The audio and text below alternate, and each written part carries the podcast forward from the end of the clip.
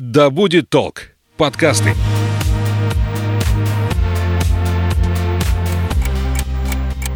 Ты смотри, умный какой. Вот будут у тебя свои дети, я на тебя посмотрю. Потому что я так сказала. Мы такими не были. Ну, мам, не Ты мамкой. что, хочешь жить в свое удовольствие? Мы такими не были. Серия подкастов о подростках и их родителях. Разбираемся, как детям и взрослым понять и принять друг друга. Всем привет, я Александра Михайловская. Это подкаст «Мы такими не были», где мы вместе с руководителем школы «Вверх» для подростков и взрослых, создателем множества проектов по soft skills и профориентации Альфией Мячиной разбираем самый сложный, самый интересный возраст. Альфия, привет! Привет, Саша. Сегодня мы разберем тему самооценка подростков. Что такое самооценка и почему именно в подростковом возрасте она отличается от любого другого возраста. Альфия, что такое самооценка? Вообще самооценка это не очень профессиональная тема, то есть в каком-нибудь учебнике, в исследовании мы самооценку не увидим. Это такой более обывательский такой симптомчик, по которому можно увидеть э, характер, структуру личности, увидеть детский опыт. То есть э, самооценку скорее профессионал будет использовать как диагностику, чтобы понять, что там с человеком внутри происходит и по каким алгоритмам он бегает. Если такими словами не научными, самооценка – это отношение к себе, это очень часто после самооценки ставят запятую и пишут уверенность в себе. То есть это такое ассертивное, уверенное, конструктивное, аналитически направленное отношение к себе. То есть вот а когда мы говорим оценка, это значит есть элемент сравнения, элемент анализа и элемент соотнесения меня, моих каких-то качеств, моих поступков с условным шаблоном или с условным там эталоном, идеалом, либо внешне созданным, либо внутри меня созданным. И вот это само соотнесение меня, какой я есть, моих качеств, моих поступков с какой-то шкалой, это и есть самооценка.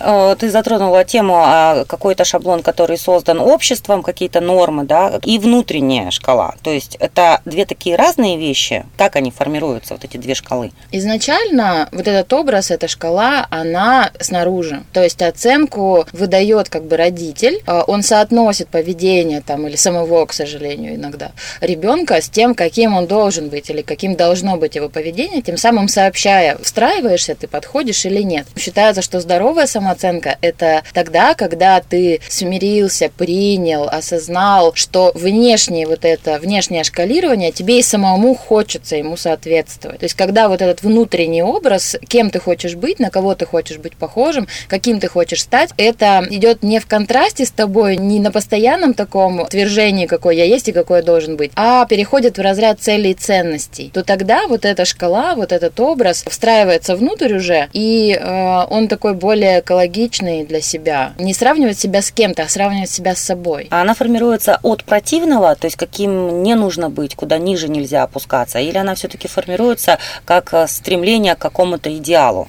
Ну вот э, то, как человек в каком пространстве жил, то и будет ответом на твой вопрос. К сожалению, э, в большинстве случаев в нашей традиции от противного такое отношение к ребенку, такое отношение к себе, что если ты расслабишься, то ты будешь совершенно мерзкий, совершенно какой-то неуправляемый, совершенно животное. Тебе нужно постоянно поднапрячься, чтобы вот в этот силуэтик войти с собой кривым. И часто внимание обращается как раз на ошибки. Та самая красная паста, о которой мы с тобой уже говорили. Мгм. То есть вот когда ты вылазишь э, за этот шаблон, мне хорошо представляется какой-то трафарет, высокий, стройный, какой-то умный, и ты туда как бы хочешь впихнуться, но ты не влазишь, потому что ты весь, ну вот звезда, а не квадрат. И тебе постоянно указывают на то, что твои лучи не влазят, ты здесь неправильно делаешь, ты здесь громко орешь, ты здесь пукаешь, а нельзя, ты здесь улыбаешься, надо грустить. У тебя там, не знаю, пальцы колбаски, сам ты тупой и какой-то непонятный, и вообще характер у тебя ужасный. И ты все уже как-то не встраиваешься, ну все, крест на тебе. То есть внимание обращается именно то, где ты не подходишь. И тем самым у большинства детей из-за этого самооценка занижена у большинства людей. Тоже то только в профиль, это надо быть вот таким, надо быть вот таким, надо быть как мама, надо быть как э, кумир, надо быть как э, сын маминой подруги. Это примерно то же самое, только другими словами. Здесь как бы скрыто, что ты уже не такой, и тебе надо быть вот как этот силуэтик. Та же самая идеализация. Но здесь же идет речь о оценке, это со стороны других людей, а мы же говорим о самооценке. Самооценки, то есть вот этот вот критерий. А самооценка... Что я не такой плохой, вот не ниже нижней границы нормы, но я хочу, я стремлюсь быть таким вот, таким и таким, э, потому что эти люди, на мой взгляд, они э, достигли чего-то, То им же легче самое. живется. Все Это- то же самое да, получается? Это все то же самое, только это интенсивность э, скрутила. То есть, когда мы представляем вот эту нижнюю границу да, самооценки, которую ты говоришь, это высокая интенсивность. А когда мы говорим, ты должен быть похож или я должен быть похож на того-то, на того-то, на того-то, это чуть-чуть уменьшена драматизация, что ты стрёмный. Ты стрёмненький, а не стрёмный. Вот. А самооценка, как она появляется? Нас оценивали, и мы потом сами себя так стали. Это скопировано с поведения и речи других важных, значимых людей. Я в это поверил, и теперь сама себя так думаю. Тогда с какого возраста начинают верить, самооценивать себя? Где-то с возраста 2,5-3. Уже? Да. Самая база закладывается в э, дошкольном возрасте. Вот в старшем дошкольном возрасте, когда ну, вот в Монтессори дети переходят из младшего звена, из э, тодлеров, в 3-6. Мгм. Э, Это как раз 2,5-3 года, и вот до самой школы это база, а, на которую потом все наложится. Там сильно э, влияет то, как ребенок будет себя чувствовать в первом, первых классах и какой ему попадется преподаватель. Это прямо ключевое для внешней такой оценки себя. Не внутренних качеств, а моих способностей, возможностей, достижений, вот этого всего. Это сильно зависит от первого учителя, от среды, от атмосферы, в которой ребенок растет. А база это 3-6 лет. Давай еще вернемся к тому разговору, э, где тебе кажется, что это два разных способа оценивания, а мне кажется, что один. Вот я введу тот э, противоположный способ оценивания. Мгм. Это принятие. Вот оценка когда я вписываю себя в какой-то идеал, в какой-то силуэт, пытаюсь впихнуть, и вот все, что вылазит, э, осудить и как-то себя подстроить. Это один способ. Я себя сравниваю с кем-то, неважно, он существует в реальности, не существует, но вот кто-то там снаружи. А принятие – это такой добрый, очень принимающий взгляд на себя только в этот момент и такое дружественное примирение с тем, что у меня есть и какие у этого плюсы и минусы в зависимости от целей. Ну, это не исключает оценку. Просто Конечно, это оценка. Это оценка, у нее отличается способ, обо что мы оцениваем. Когда мы оцениваем об другого, сравниваем с другим, это часто крайне болезненно. Это воспринимается как оценка моего качества или поступка приравнивается к оценке меня, моего сердца, как бы моей сущности. И детям очень тяжело в этом смысле объяснить, что ты не дурак, а ты неправильно решил пример. Это две разные вещи вообще. Они этого не понимают. Они плохо решил пример. Вот синдром отличницы, он откуда? То есть, если я получила 4 там, или получила 3, я вся стрёмная, я вся плохая, я ужасный человек. А когда вот я предлагаю этот второй способ, да, когда я смотрю, что со мной происходит, там нет сомнения в том, что я внутри себя солнышко, супер и замечательный человек, достойный всего самого лучшего. Мы сказали, что это где-то с двух с половиной лет формируется способность э, самооценки. Что могут оценить дети в этом возрасте? Там в основном, знаешь, причинно-следственная связь. Вот я, например, что-то нес, оно пролилось. Когда мое действие приводит к изменению пространства, или я хотел ровненько нарисовать, а там рука дрогнула, и у меня не получилось, получилось криво. Я что-то создаю, я внутри себя там предполагаю, что я хочу создать, а оно, например, не получается. И образов того, как это называется, нет у ребенка, и, соответственно, он берет то, что ему Да. вливают. Э, Как описывают взрослые вот этот процесс? Да, у нас же вообще тяжело с разрушением. То есть ребенок сидит, например, что-то ломает методично. У него интерес к мелким предметам, он берет, вот знаешь, такие есть э, пробковые подставки такие под что-нибудь горячее. И это дети просто обожают, они хорошо отламываются. И вот дай э, маленькому человеку эту штуку, и ты свободен, ребенок счастлив. То есть он, он меленько разламывает, он кайфует от того, что это дискретно, от того, что оно было большое, а я это все размельчил. У него моторика там в восторге, он вообще весь в экстазе от ломания. Что будет, если придет там бабушка, например, да, она сломал, ах, все от него убрать и начинает ругаться, начинает говорить, что у него там руки из одного места, что ему не дай, он все переломает. И та мотивация, на которой он делал это действие, интерес, да, кайф, удовольствие, познание, развитие, расслабление, там много таких здоровых мотивов, оно быстро рушится, и я весь плохой становлюсь. То есть я расстроил близкого человека, я его разозлил, я получил за это. Мне надо постоянно как-то э, себя сдерживать, потому что я, ну, я весь какой-то неправильный, я не подходящий. И вот в этот момент может случиться такая история, что э, бабушка там все сердцах что-то сказала, ее тоже можно понять. Да, для нее там ломание это вообще смерти подобно, мы все сломаем, все умрем от голода. Вот там у бабушки какой-то примерно такой порядок мыслей. Э, и она в сердцах эмоционально наговорила этому малышу, какой он, что он, и он в это поверил. Потому что это было эмоционально, потому что этот человек значимый для него, потому что его эмоции определяющие для него, потому что он очень хочет нравиться этой бабушке. Это природа заложена. Мы хотим маленькими нравиться тем, от кого мы зависим. И он в это поверил, что он там не умеха, ломака. И он раз в это поверил. И это вот основа самооценки. Угу. И это губит инициативу тогда? Губит инициативу, либо порождает бунт наоборот, либо это не разрешение себе допускать ошибку. Потом это когда мы начнем писать, мы будем бояться писать, бояться читать, потому что всякий раз, когда мы будем ошибаться, а мы должны ошибаться, иначе как мы научимся? Мы будем испытывать вот этот ужасное непринятие себя, руга, ругать себя уже там бабушкиным или чьим-то еще голосом за каждый косяк. И лучше я вообще не буду это делать, либо с сильным напряжением где-то. Дети, которые свободно принимают свои косяки, ошибки, они от этого получают, наоборот, азарт. То есть он хочет нарисовать ровную линию без линейки. Он рисует, у него не получается, у него такая агрессия возникает здоровая, которая называется азарт. Хм, сейчас я тебя победю.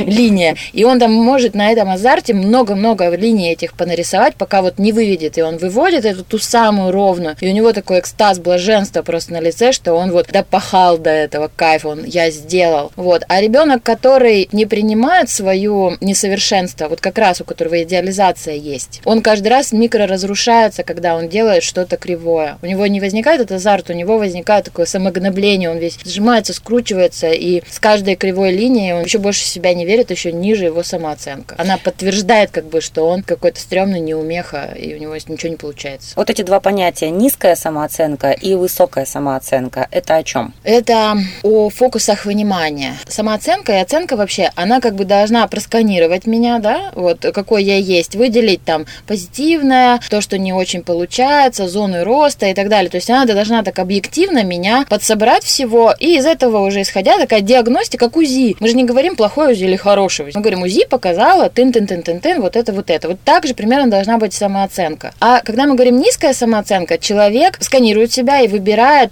минусы. Либо mm-hmm. то, что просто показатель он называет минусовым. Во время низкой самооценки у человека фокус внимания только на негативе. То, что у него получается плохо, как он некрасиво выглядит, чего у него нету или что он делает отвратительно, стрёмно, хуже других. Высокая самооценка – это наоборот, я себя сканирую и выбираю только то, что, по моему мнению или по мнению других, классно, а все остальное я как будто бы не вижу. Я там высокий, я классно пою, у меня три друга, а остальное не важно. Ты хочешь сказать, что и высокая самооценка – это не айс? Нет, ну... конечно, это не айс. Высокая, здесь надо, надо посмотреть, там разные категории. Завышенная самооценка – это когда как раз не объективная, то есть неадекватная. Адекватная у любого человека есть э, минусы, есть плюсы, есть то, в чем он разбирается, есть слепые зоны, белые пятна, есть его зоны роста всегда. То есть, ну, невозможно достичь идеала. Всегда будет что-то, что ты в себе хочешь поменять, улучшить, куда ты хочешь двигаться. То есть, получается, есть низкая самооценка, адекватная самооценка и завышенная самооценка. Да.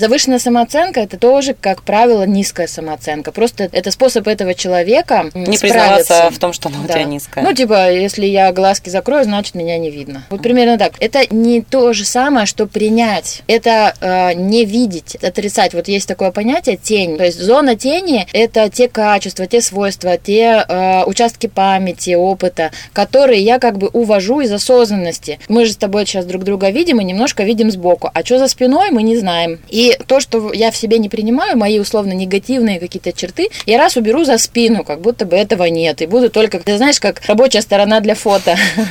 У меня одна щека побольше, другая поменьше, поэтому я буду справа. Вот. И на фотках они не узнают, что у меня вот такое асимметричное лицо. Э, с одной стороны, как бы прикольно, да, то есть я вижу только классное в себе, но у того, что я спрятала в зону тени, я с этим ничего не могу поделать. А у этого есть потенциал классно работать с тенью, выводить постоянно из-за спины какие-то штуки, которые я в себе не принимаю, не знаю, низко оцениваю, потому что у нее есть потенциал, я могу, во-первых, ее изменить, во-вторых, принять и расслабиться. Чтобы удерживать что-то вне зоны внимания, нужно много такой психической работы. Угу. Нужно заставить себя не смотреть назад, нужно напрягаться, и от этого мы все таки асимметричны еще. Что оценивается? Что входит в это понятие?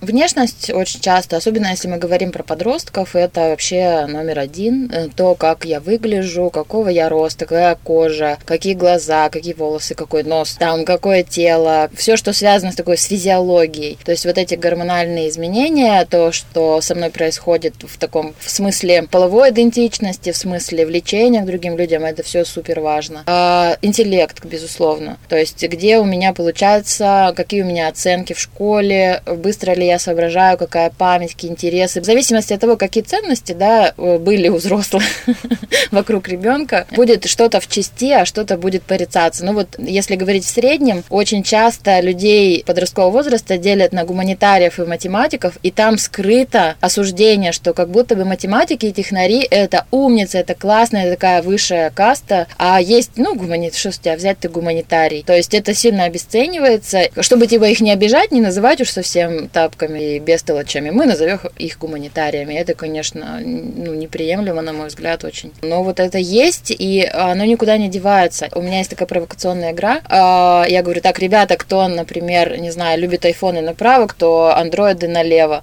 кто там жаворонки, кто совы. Эта игра помогает как-то себя к кому-то отнести, а потом мы начинаем разрушать эту всю историю, когда я говорю, например, умный сюда, красивый сюда, или там, ну вот такое. А, и мы начинаем потом смотреть, насколько эти дихотомии, да, разделение себя там на гуманитариев и технарей, насколько они условны и как это вообще посчитать, и можно ли человека отнести только к одному из полярностей. И ребята сейчас, ну вот, особенно, да, гуманитарии, условные гуманитарии, они со вздохом говорят, я гуманитарий. За этим всегда стоит боль, что я не понимаю математику, я не понимаю физику, значит, я тупой. Я тупая, о чем мне буду языком молоть. Вот примерно такое представление о гуманитариев, как будто они там, ну, интеллектуальные способности снижены, бла-бла. Только. Мы о пунктах, по а, которым а, да, оценивается, да. да, у нас есть внешность, внешность, у нас есть интеллект, что еще? А, взаимоотношения с людьми. Взаимоотношения, да, то есть социальные связи, друзья, способность чувствовать себя комфортно в обществе, вообще социальный круг. Вот количество друзей для подростка очень часто является, ну, показателем, хороший я человек или нет. И иногда это приводит к тому, что друзья для галочки. Ребенок понимает, что у него круг э, знакомых большой, но он чувствует себя очень одиноко, потому что с ними отношений никаких нет. Или есть, например, у подростка очень классный друг, очень близкие отношения, доверительные, такие чистые, хорошие, но он один или их два, и ребенок себя считает абсолютно неуспешным в плане друзей. Мы говорили с тобой о том, что начинает формироваться самооценка от оценки взрослых, а как ребенок начинает сам себя оценивать в плане социальных связей, а если изначально мы говорим о том, что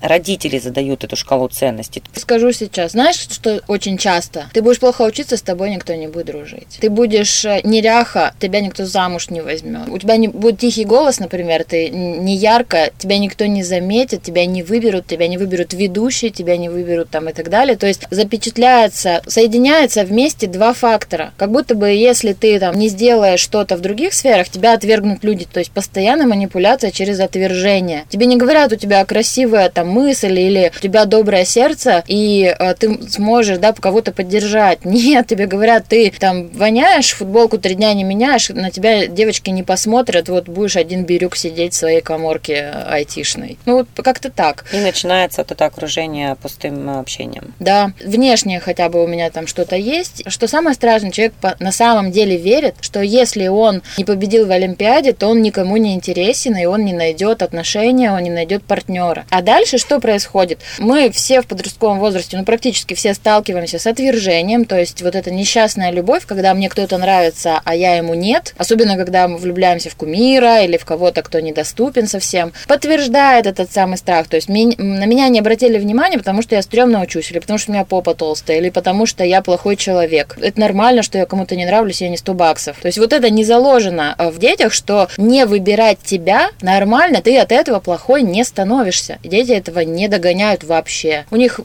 знак равно. Я не нравлюсь, значит я плохой. Все. Это во все поколения было? Это вообще для нас нормальная штука. Это такое свойство осознанности и аналитичности ума разделять вот эти вещи. А если мы такие однозадачные ребятки, да, то нам очень легко поверить в то, что если я жиши пишу с буквой «и», то меня не любят. Это очень легко этот вывод сделать, дети часто это делают. В принципе, это нам свойственная история. Если родители сами не обращают внимания, что они не разделяют свойства личности, личности и поведения, тогда ребенок очень быстро это скопирует. У него там же ну, нету такой аналитики, во что верить, а во что нет. Что родитель говорит, все правда, беру. Угу. Тогда особенность именно подростковой самооценки. В чем она заключается? Не хочется, чтобы меня ненавидели все преподаватели. Но, наверное, этого не избежать. Смирись. Да. Еще раз перед этим скажу, что есть классные учителя. Как они обращаются с детьми, это нонсенс. Вот фраза «вы дебилы» — это не преувеличение. Это, Саш, не преувеличение. И когда начинается вопрос ЕГЭ, сейчас он начинается там с первого-второго класса, а там седьмого-восьмого это просто постоянная история. Мотивация страхом — это вот единственный инструмент учителей вот по моей диагностике. То есть я спрашиваю, как готовят э, к ЕГЭ. Через «вы дебилы», «вы не поступите», «вы окажетесь на улице», «вы дворники» получается, что у ребенка в, в этом подростковом возрасте, когда он весь без кожи, вот подросток, можно представить, он такой жил, жил в своей шкурке, да, а тут он жух, вырос, шкурка отпала, и он оказался весь такой ранимый, розовенький. Его сейчас ранит все. Его может ранить что угодно. Косой взгляд, молчание, да, которое он воспримет как отвержение, нездорование с ним. Вот даже какие-то вещи, которые не произошли, его очень сильно ранит. А что говорить, если его там оскорбляют, ругают, ставят двойки, пророчат ему ужасное будущее, будущее, сравнивают с кем-то и так далее. То есть вот... начинается у учителей именно в подростковом возрасте, то есть Конечно. они более агрессивно выступают, сильнее нападают. Именно Знаешь вот почему? В этот период. Почему? А, подростки начинают взрослеть, и они начинают свои границы лучше чувствовать, и они начинают сами агрессировать, они сами начинают подвоевывать э, за свое пространство.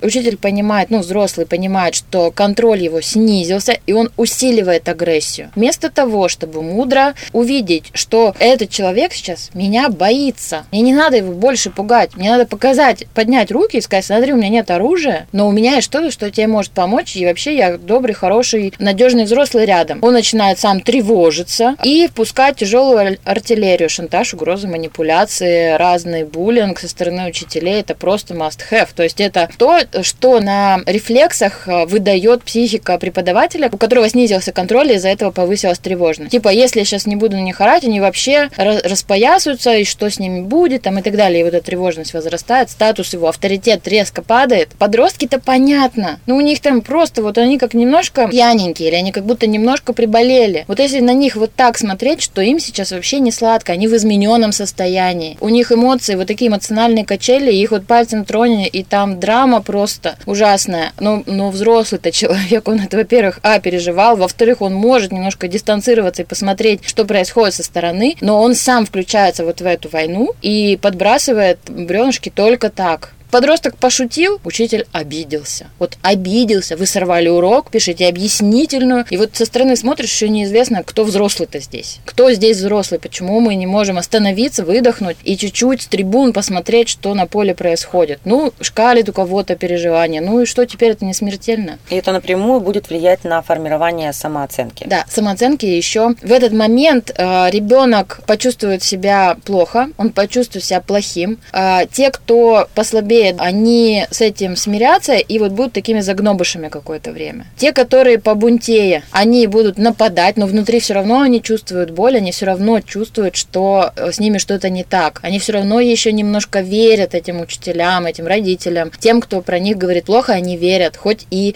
выпендриваются, бунтуют снаружи, будет агрессивный конфликт. А кто-то вообще отморозится. То есть ему так больно стало, что он раз и замер. Исчезла мотивация, он не хочет ничего делать, он болеет или он лежит, ножи. То есть это такое апатичное тело, которое лучше не шевелиться, чтобы вот э, не отсвечивать, превратиться в ветошь, чтобы меня не видели, не ранили и так далее. Как тогда происходит переоценка? Есть же такие моменты у человека, когда вдруг понимает, что ну, такой уж я и плохой. А что так можно было? Да.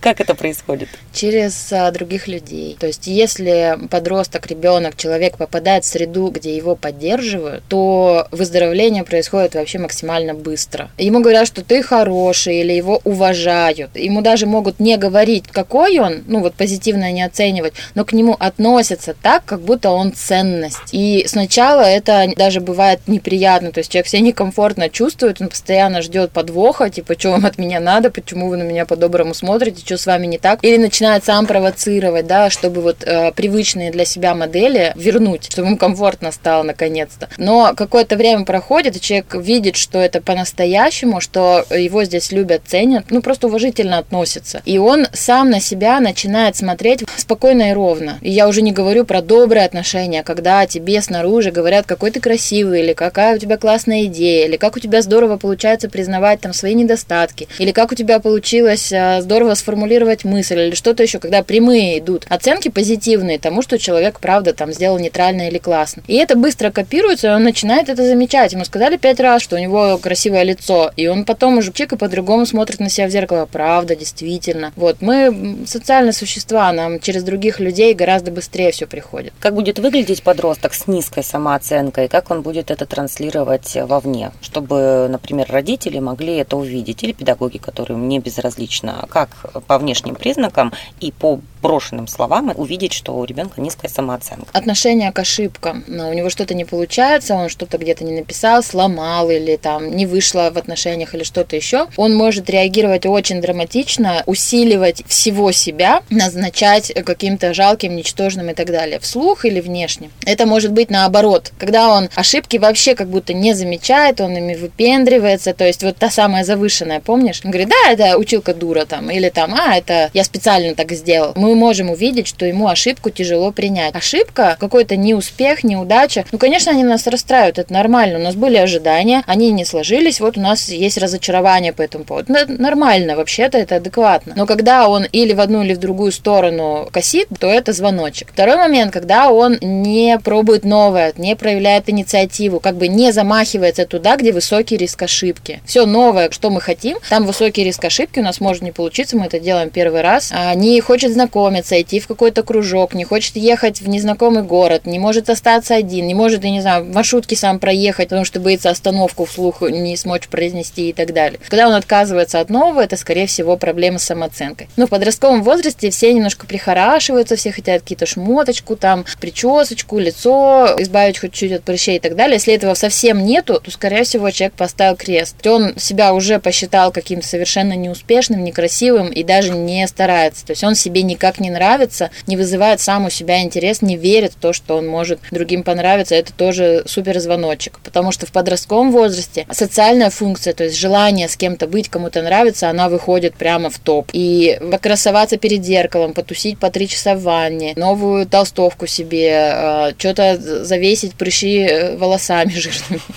еще там что-то, это, ну, такое быть должно в каком-то виде. Ну, когда человек напрямую говорит, я плохой, у меня не получится, не верит в себя. Но там есть э, такая грань, когда это уже не просто неприятность, а когда это уже звоночки. Когда человек говорит, что его не ждет ничего хорошего, всем без меня будет лучше, а у меня ничего не выйдет. Иногда это такие тревожные звоночки, чтобы обратиться к доктору, к психиатру, к неврологу. Низкая самооценка и вот такое уничижительное отношение к себе может приобрести такую интенсивность, что уже самостоятельно и через просто человеческое общение не справиться, что иногда это нужна медицинская помощь, чтобы исключить разные неприятные риски. Медицинская в плане э, употребления лекарств даже? Иногда даже, да. То есть это может быть симптомом депрессии тоже или других э, расстройств. Как это проявляется на телесном уровне? То есть это плаксивые дети, это Очень агрессивные ранимые. дети. Ну как-то же это все равно выходит, эта тревожность. внутри. Бывает, что не выходит. Вот как раз а, бывает, что настолько человек напуган и замкнут, что наружу не выходит ничего. И он такой вот весь серенько-синенький, уставший, он не ругается, ничего не делает, но и ничего не хочет. Он лежит, у него нет постоянно сил, у него проблемы с едой, со сном, и наружу никуда эмоции не выходят. Это вот и есть вот это внутреннее отравление. Эмоции это как речка, они должны выходить. Они появляются, выходят, появляются и выходят. Мы такие ву ву ву живенькие. А когда они внутри все копятся, это как болото. Оно ни- никуда не вытекает, а гниет внутри. И отравляет э, организм, психику, настроение, рушит мотивацию. И в подростковом возрасте великий риск э, таких э, психических заболеваний, отклонений лучше перебздеть в этом смысле, я думаю. Как выглядит адекватная самооценка? Сформированная у человека, у подростка в данном случае, адекватная самооценка. Те несуществующие дети, которым повезло.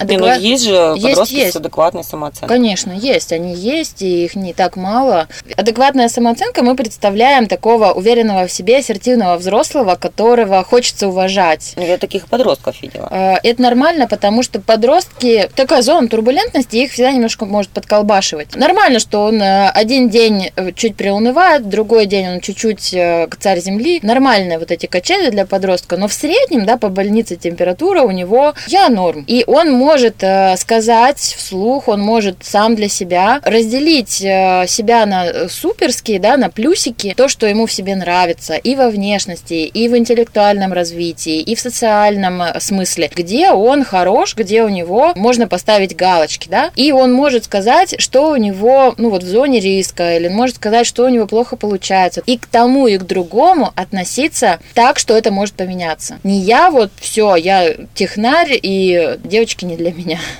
Вот, или наоборот, я тупой, э, но зато у меня друзья есть, то есть без сильных таких ярлыков, где он понимает, что сегодня так, завтра может по-другому. И вот эта самооценка, она такая самая здоровая, она ничего не говорит о том, что хороший или плохой я человек внутри. Она говорит про мои умения, про мои качества, про мои признаки внешние, про мои социальные признаки, которые очень подвижны. Исходя из того, что я имею право. Да, и там еще момент, что адекватная самооценка, она часто связана как раз с инициативой, с амбициями. Человек, понимая, что у него есть э, как ресурсы, так и белые пятна, да, какие-то слепые зоны, он замахивается на что-то. То есть он хочет э, идти туда, где он будет лучше, круче, где у него будет успех. У него появляется интерес, желание меняться в лучшую для себя сторону. И он следит за своим прогрессом. Он может понять, да, я бегаю там вот с такой скоростью, явно не быстрее всех людей на Земле, но я бегаю чуть лучше, чем на прошлой неделе. Его это самого драйвит, и он ставит себе новые-новые какие-то этажи амбиций. Угу. Как подростку из низкой самооценки выйти в адекватность. Это возможно ему сделать самому, если он задается целью? Конечно, да. Он э, может увидеть, э, что он себя гнобит. Это подросток в состоянии увидеть сам. Он может увидеть, что он концентрируется только на негативе. Он может увидеть, что он постоянно себя сравнивает с другими не в свою пользу. На мой взгляд, э, у них все больше осознанности, и они могут отрефлексировать предыдущий опыт, в дальнейшем выбирать более конструктивное общение. Мне кажется, что раньше подростки были как бы младше в плане осознанности, а сейчас они могут посмотреть на свои существующие свойства личности, качества, характера, что-то еще, опыт, как на следствие каких-то событий в прошлом. И э, несколько ребят делились историями про токсичный опыт дружбы, что у них были друзья, такие вынужденные друзья, знаешь, в садике, ну, uh-huh. ты же не выбираешь друзей или в школе, или во дворе, вот они какие есть, и все, дружи с ними, или братья, сестры, родственники, а, которые их там гнобили, критиковали, манипулировали, шантажировали, и человек про себя думал, что вот он стрёмный, неумеха, неудачник, никому не нравится, а потом встретил каких-то других друзей, которые, наоборот, его хвалили, поощряли, которые как-то им восхищались. И человек теперь, имея этот опыт, выбирает таких людей для себя, которые его подпитывают, а не которые его разрушают и тратят. Вот. И поэтому человек, который хочет свою самооценку повысить, для него очень важно оценивать свое ощущение от общения с разными людьми. И если есть возможность отказаться от того, где тебя таксят, где тебя абьюзят, ну, проявляют какое-то насилие, критикуют или обманывают, или шантажируют, или манипулируют, сократить это, а увеличить э, то пространство общения, где тебе хорошо, где ты чувствуешь себя расслабленным, принятым, где о тебе говорят хорошие вещи, где с тобой хотят увидеться, а не ты там умоляешь. И это человек может сделать сам. Мы не в замкнутом пространстве, мы можем знакомиться с кем-то, мы можем отказывать в общении кому-то. Второй момент момент – это получить опыт достижений. Достижения для самооценки играют гигантскую роль. Дневник успеха. Да, дневник успеха, стена успеха. Те вещи, за которые я горжусь. Пусть даже никто не гордится, а я горжусь. Даже какая-то маленькая победа, даже небольшое выступление перед всем классом со стихом, или пятерка с плюсом, или победа в каком-то конкурсе, пусть даже он маленький, это себе присвоить и замахнуться на еще какое-то достижение, это здорово для самооценки. Сделать то, что ты никогда не делал, себя похвалить, что-то создать, сшить, навести порядок, пойти без очков, а в линзах, немножко с амбицией что-то сделать и записать это себе в достижение, которое которые меня поддерживают. И когда я буду приунывать, когда я буду думать, что я вообще не умеха, я стрёмный, я никому не нужен, я могу заглянуть туда, сказать, да, есть вот эта неудача, но есть и огромный список того, что в моем опыте говорит, что я классный, здоровский человек с потенциалом. Как защитить себя, когда идет оценка негативная? Негативное в твой адрес. Одно дело от сверстников, э, можно как-то прекратить общаться, а другое дело от взрослых. Как подростку какие фразы использовать, чтобы отодвинуть и не впитывать эту оценку? Такая есть фраза «это ваше мнение». Ее можно... Но она опасненькая, мне Внутри кажется. себя, внутри себя. То есть внутри себя разделить оценку меня мной и оценку меня другими людьми. Человек может думать, что он некрасивый, а кто-то ему говорит, а ты мне нравишься, ты симпатичный, ты в моем вкусе, твое лицо классное для меня, или ты обаятельно выглядишь. И в этот момент ты разделяешь. Да, я себе думаю так, другой человек имеет право думать так. Когда я получаю негативную оценку со стороны, теперь поменялись, да, ролями, у меня там есть выбор, поверить в это или разрешить этому быть. Разрешить другому человеку не любить меня, чтобы я ему не нравился, чтобы он оценивал меня негативно. И вот эта фраза не с таким тоном, это ваше мнение, не таким тоном, что ну и сам дурак, а такое, знаешь, немножко снисходительное разрешение а другому человеку думать все, что ему думается. Почему снисходительное? Ну, как бы другие люди и так думают, что им думается, да, ведь? Но ты такой, ладно, разрешаю. Столб стой, солнце свети. Ты думаешь, что думаешь. Мне кажется, когда уже подломано, это очень сложно Конечно, сделать, сложно. но- Но это можно немножко искусственно сделать. Это можно сначала в качестве упражнения сделать чуть-чуть искусственно. Тебе говорят, что ты стрёмный, и ты вот в этот момент думаешь, да, я стрёмный, и этот человек это заметил. Или ты думаешь, вот поверит мне сейчас в это или нет. Или ты сразу же хочешь атаковать и его оскорбить в ответ, защититься. Или доказать, что ты не такой. То есть перед тем, как что-то делать, остановиться и искусственно разделить себя и свою оценку себя, и его, и его оценку меня. Вот это ключевое, оно потом очень сильно в жизни поможет. Это пауза между стимулом и реакцией. Она доли секунды происходит, и вот это, это ваше мнение. У меня есть по этому поводу свое мнение. Вот эта фраза, она может стать началом разделения меня и других людей. Но при этом нужно иметь свое мнение. Даже- А то бывает так, что вот все, что вы не говорите, это Всё ваше правда. мнение, а. А. у меня есть свое, а своего нет. Лучше пусть оно будет не сформировано, и пока будет там стоять вопрос, чем я мнение непонятных, критикующих людей буду брать за правду. Я вот здесь на стороне человека. Да, я вас всех услышал, вы все до одного, все 100 человек из 100 считаете, что я чмо. Я услышал, я это обработаю как-нибудь и решу, мне в это верить или нет. Я пока не знаю, очень я плохой человек или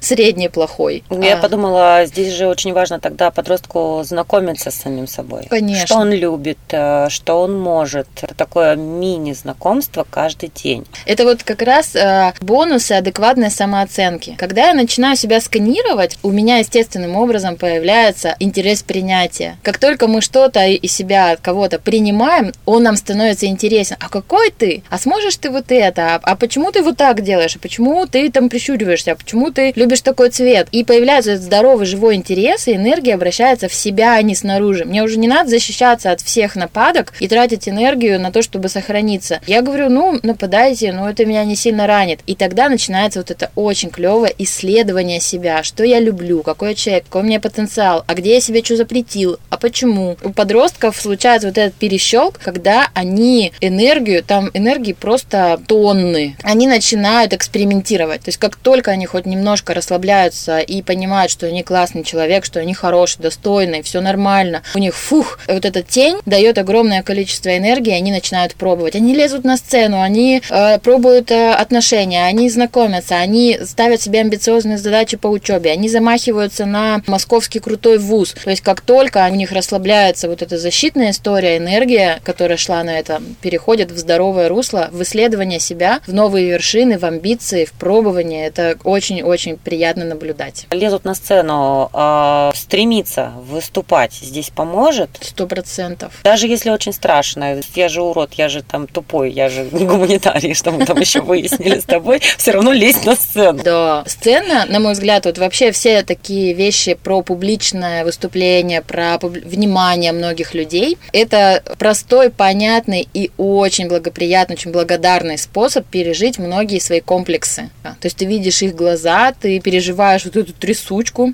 ты признаешься со сцены, что ты вообще сейчас упадешь в обморок от волнения, и э, взамен ты слышишь шквал аплодисментов, поддержки, тебе говорят, ты классный, браво там. И это опыт э, очень трансформационный. Онлайн это тоже круто. Он просто немножко другой. Ты все равно в безопасности. То есть ты в домике, и ты можешь смотреть комментарии, можешь не смотреть, можешь выложить видео, можешь не выложить, а если ты на сцену вышел, ну как бы все. Вот, поэтому сцена, выступления, мероприятия какие-то, даже на дне рождения выйти рассказать какой-то стих или что-то провести. Вот везде, где можно куда-то вылезти, где ты будешь э, под вниманием большого количества людей, да даже не обязательно большого, там, компании своей, это супер тренировка принятия себя. Ты переживаешь вот этот кринж, э, что ты какой-то не такой, смиряешься с этим, потому что мы все не такие, мы все не такие, мы все для кого-то сын маминой подруги или дочь, а для другого самый ужасный человек. И вот это наша такая человеческая боль. Мы кому-то очень нравимся, а кто-то нас очень ненавидит. Подросток тебя спросит, ну это ради чего я сейчас буду лезть на сцену, ради чего я буду вести этот дневник, какие бонусы у меня от вот этой вот всей деятельности будут, когда я вырасту, закончу школу и буду в университете. Ты будешь для себя тем человеком, который тебя больше всех знает, который тебя любит, который всегда за тебя. Хочешь ты, чтобы у тебя такой человек был? Всегда, всю жизнь. Который всегда за тебя, который тебя поддержит, который обратит твое внимание, какой ты умничка и солнышко, который тебя обнимет, который знает про тебя все самое лучшее и который прощает э, тебя за негатив. Вот этим человеком ты можешь для себя стать, когда делаешь такие вещи. Каждый новый эксперимент, да, оно делает тебя крепче к своим несовершенствам, можно их так назвать, к своим особенностям, к своему естественному. Мне кажется, очень дорогого стоит стать для себя железобетонным, надежным, поддерживающим другом. Нам с собой всю жизнь жить. Ты увеличиваешь круг знакомых, ты увеличиваешь свое резюме, у тебя будет большой портфолио, у тебя будет большой опыт. Тебя спросят, ты делал это? Ты говоришь, да. А это делал? Да. О, ничего себе, сколько ты делал. А ты два сделал. Каждое какое-то новое маленькое умение, каждая новая прочитанная книга, а, еще одни отношения, они все делают тебя более интересным а, в дальнейшем для других людей, для самого себя. Расширяют выборы и дают свободу угу. в таком вот случае. Как родителю помочь? Ребенку. Он приходит и говорит, там, мама, что-то не то, что-то не так. Если э, он приходит к маме и говорит, мама, что-то не то, ну это вообще супер. Значит, у вас очень-очень хорошие отношения с э, подростком, потому что рассказать о своей слабости, о своей боли родителю может далеко не каждый подросток. И если это происходит, вдохнуть просто и слушать. Но очень редкий родитель может спокойно это выносить, и у них включается, ну вот, инстинктивная такая забота, тревога. Если с ребенком что-то не так, ну, редкая мама не накрутит себя и не придумает самые ужасные исходы. А умение все-таки выдерживать напряжение, боль другого человека, это очень важно. То есть, когда нам плохо, мы хотим, чтобы нас выслушали и посочувствовали. А что делает большинство родителей? Они в своей тревоге из-за страха, они говорят, все нормально, все хорошо, мы все поправим. То есть, они даже не хотят сталкиваться с болью другого, они быстренько хотят его как бы выздороветь. А это не помогает. Поэтому, ну, редкий подросток делится такими переживаниями с родителями очень-очень редкие. Если у вас такое есть, ну, вам надо памятник поставить. Чего не надо делать? Нагнетать и самого себя, и подростка, и там всю семью, и, и так далее. Нагнетать, вот это когда увеличивает степень драматизации. Ну, пугают вас там отчислением со школы. Ну, это не конец жизни, ну, перестаньте по этому поводу там сильно драматизировать. Ну, правда же, не конец. Вторая рекомендация, ну, не критиковать. Вообще нельзя критиковать. Вообще просто заклейте рот на критику. Это не работает вот от слова совсем. Вы роете яму между вами, и она скоро будет такой длины, что вы друг друга просто не услышите. От критики все закрываются, особенно в подростковом возрасте. Ну, нету никакой конструктивной критики, нету. Вот если он к вам пришел и сказал, мамочка, расскажи, пожалуйста, что я в жизни делаю не так, где я плохо выгляжу, вот тогда вперед. Если нет, то только замечать те вещи, которые у подростка получаются здорово. Либо акцент на правилах. Не ты плохой, не ты не умеха, не ты бесперспективный, а, чувак, мы с тобой договорились, что приходишь 10, время 10.05, поэтому давай что-то решать, или там следующее время будет 9.30. Слушай, подумала про дневник успеха моего ребенка. Просто хотя бы родителю самому вести mm-hmm. это, чтобы видеть и акцентировать внимание. Чтобы помочь, да, да. самому себе э, обращать внимание на позитивно. Часто бывает, ко мне на консультации приходит, у меня ребенок ужасный, все пропало, кошмар, мы горим. Я говорю, ну расскажите. А там оказывается, что это вообще чудо-существо, что у него вообще-то там классные оценки, у него друзья, он убирается в комнате, приходит вовремя. И э, тревога, да, и переживания, сильный страх у родителей делают их такими зашоренными. То есть я вижу только этот косяк, например, лишний вес, да, или прыщи, или там плохие отношения, которые подросток построил с кем-то, или еще что-то. А все остальное как будто теряется, обесценивается. Поэтому твоя идея, она прямо классная. Это поможет родителю, во-первых, увидеть его всего, а во-вторых, в тот момент, когда ребенок сам вдруг приуныл, поможет ему те правильные слова найти, а может быть дать почитать. Подросток сможет обесценить, конечно, это все. Главное, чтобы родители видели в нем свет. И это отразится, даже не говоря. Ты смотришь какими-то глазами, или ты смотришь на «Господи, чудо ты, ой». Ну вот знаешь, да, такой взгляд на тебя смотрит и думаешь, блин, я какой-то вот вообще мерзкий червячок, блин, пожалуйста, не смотри на меня. Либо на тебя смотрят с уважением, с верой, твой успех. Это очень разные вещи. Это подкаст «Мы такими не были», где мы вместе с руководителем школы «Вверх» для подростков и взрослых, автором множества проектов по soft skills и профориентации Альфея Мячиной, обсуждаем самый интересный, самый непростой, необходимый, в плане не обойти его, не объехать, возраст подростковый. Альфия, спасибо тебе огромное. Спасибо большое, любите подростков и замечайте только лучшее. Мы такими не были. Серия подкастов о подростках и их родителях. Разбираемся, как детям и взрослым понять и принять друг друга –